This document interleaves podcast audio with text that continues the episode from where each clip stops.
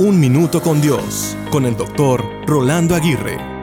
¿Has escuchado del concepto de una realidad distorsionada? Se refiere a la realidad ficticia que crea el ser humano en su idealismo por querer vivir en una realidad que no es la suya es pensar en lo ilógico y alimentar pensamientos que en su mayor parte no se llevarán a cabo.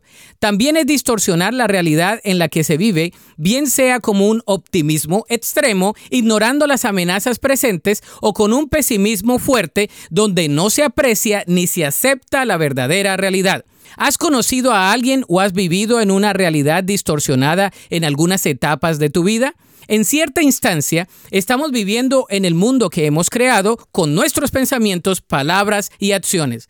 Las preguntas que surgen son, ¿qué alimenta nuestros pensamientos? ¿Cuáles son las palabras que muestran lo que hay en nuestro interior? ¿Cuáles son las acciones que definen lo que somos?